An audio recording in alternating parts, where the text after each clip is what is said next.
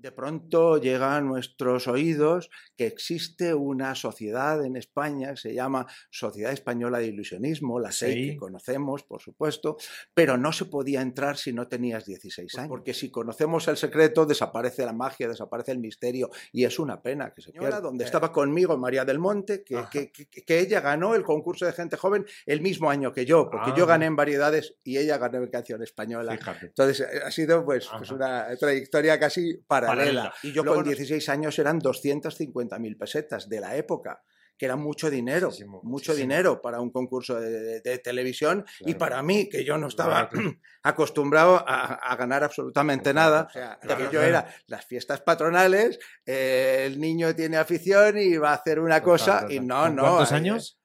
Yo tenía 16 años entonces o, 15. Bienvenidos a Detrás de la Magia. Soy David de la Runa, llevo 25 años en el mundo de la magia y aquí vamos a entrevistar a los mejores magos de España. Comenzamos con Detrás de la Magia.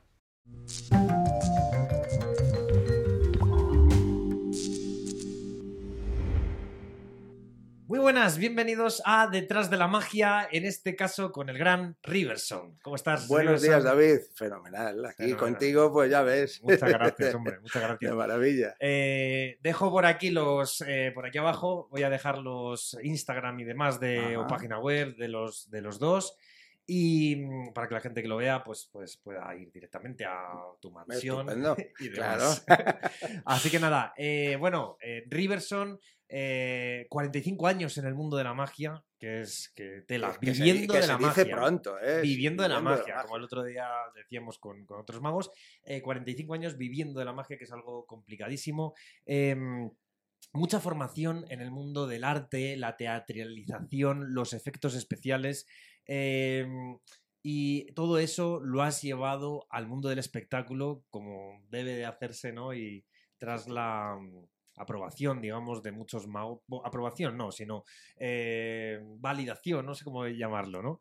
Em, eh, de muchos magos que han dicho esto de la mansión es una auténtica locura.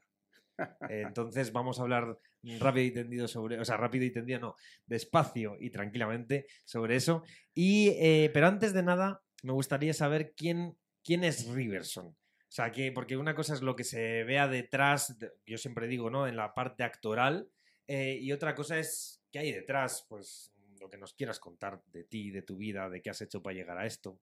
Eh, un poquito. ¿Quién es Riverson? Pues Riverson, mira, una persona normal y corriente como tú y como cualquiera eh, que, que, bueno, pues que se interesó por el mundo de la magia desde muy pequeño. O sea, yo tenía 7, 8 años cuando ya con, con mi padre y mi hermana íbamos al Circo Price, cuando el Circo Price era, pues, como es ahora mismo, un circo mm, fijo en Madrid que estaba en la Plaza del Rey, entonces al final de la calle Barquillo. Ah, sí, estaba, sí, no sabía yo que estaba allí. Sí, donde está ahora el Ministerio de Cultura, donde eh, las mm. oficinas del Ministerio de Cultura. Qué bueno. Eh, y, estaba Tabacalera Española también allí, y había un, un espacio que era un circo fijo. Después aquello, bueno, pues se demolió, desapareció, pero cuando, cuando estaba ese circo, pues mi padre, que era muy aficionado a llevarnos al, al, circo, a mi hermana y a mí, yo lo que disfrutaba era del mago siempre. Salía allí un señor, hacía cosas y yo pensaba para mí, yo de mayor tengo que ser como ese señor, porque me encanta. Entonces yo creo que mis inicios fue un poco el disfrutar del mago, escaparme de casa y colarme por, por debajo de las lonas de, de, de, las carpas que había allí y meterme a ver al mago y decir, este niño que hace aquí y echarme de allí o llamar a mis padres o tal, porque mi, mi locura era, quiero ver esto, quiero ver, pero ya no solamente al mago, al mago, a los payasos, al, a los artistas en general, porque me llamaron la atención desde muy pequeño. ¿Qué te, qué te llamaba la atención, digamos, de, de un artista? Porque es verdad que los artistas tienen algo como peculiar, ¿no? En general.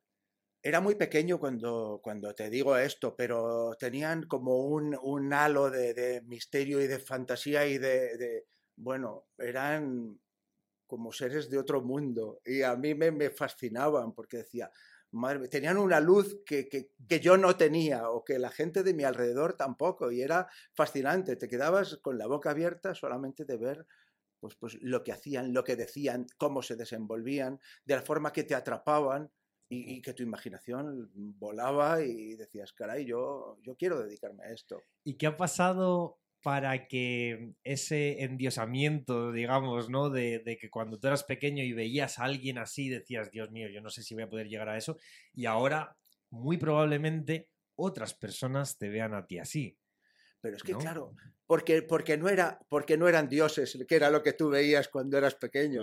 Eran pues, pues personas como tú y como yo, normal, pero que desde los ojos de un niño mm, se veían completamente diferentes. Y, de un espectador, ¿no? Que tú al final vas a ver a Pero tú evolucionas, evolucionas, te preparas, aprendes, te formas y, todo aquello que parecía mm, inalcanzable de pronto es algo cotidiano y algo normal y algo de andar por casa y dices, bueno, pues no era para tanto.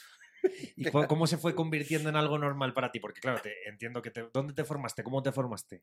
Pues mira, eh, yo, yo, es que era muy pequeño, ya te digo que tenía ocho años, yo intenté o intentamos, porque claro, yo tan pequeño, pues mi padre intentó buscar algún sitio donde se pudiera aprender este tipo de, de, de, cosas, de magia, pero no había, no había nada o no encontrábamos nada. De pronto llega a nuestros oídos que existe una sociedad en España que se llama Sociedad Española de Ilusionismo, la SEI, que conocemos, por supuesto, pero no se podía entrar si no tenías 16 años. Así. ¿Ah, no se podía entrar. Aparte de que todavía, todavía eran los últimos años, pero todavía existía el sindicato del espectáculo, donde sin un carné profesional tú no podías trabajar. Fíjate. Sí, sí, sí. Entonces, claro, dices, bueno, y, y entonces, ¿cómo empiezo? ¿Qué hago?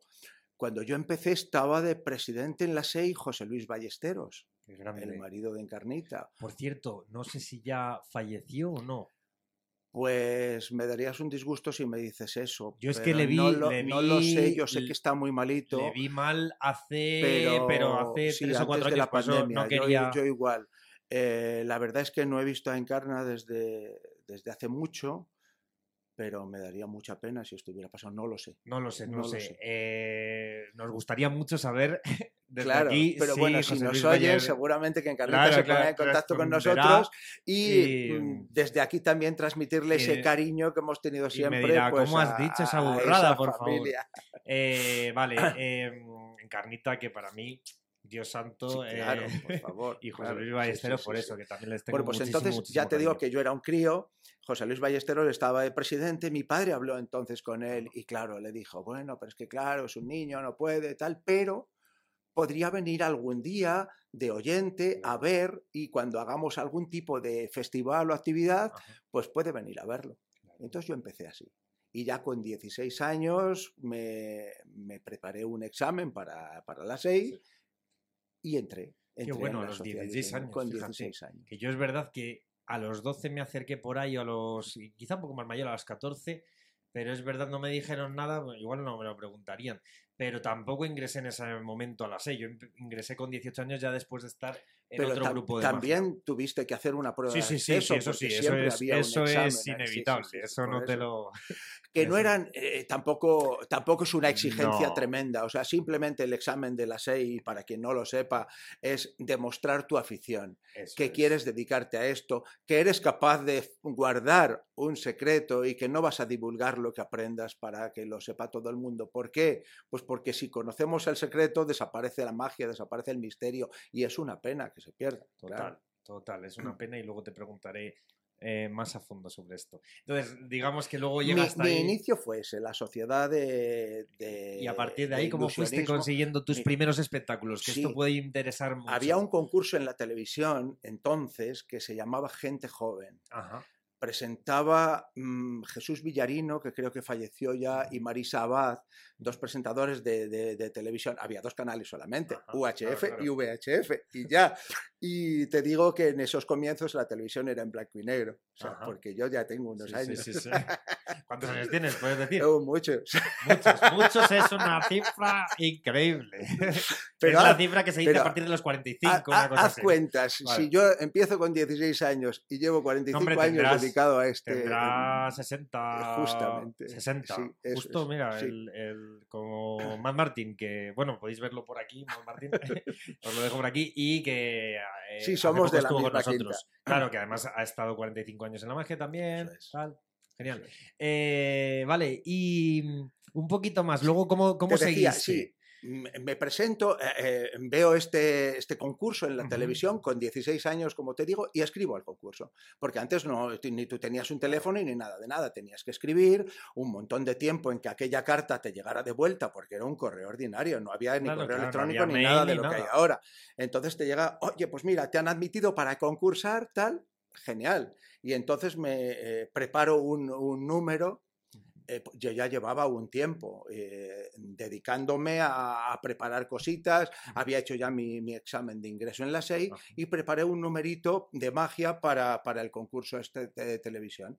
Entonces, en la eh, especialidad de variedades, que era lo que había, estaba, había, había varios, varios, sí, varias especialidades. Estaba canción española, donde estaba conmigo María del Monte, que, que, que, ella ganó el concurso de gente joven el mismo año que yo, porque yo gané en variedades y ella ganó en canción española. Entonces eh, ha sido pues, pues una trayectoria casi paralela. Luego nos hemos visto poco, pero, pero bueno, hay una buena, hay una buena relación. Qué fantástico, qué fantástico. Eh, vale, y luego ya, ¿cómo te salieron A partir de ahí, sí. Tus primeras actuaciones? ¿Cómo? Pues mira, eh, con esa edad y ganar ese concurso.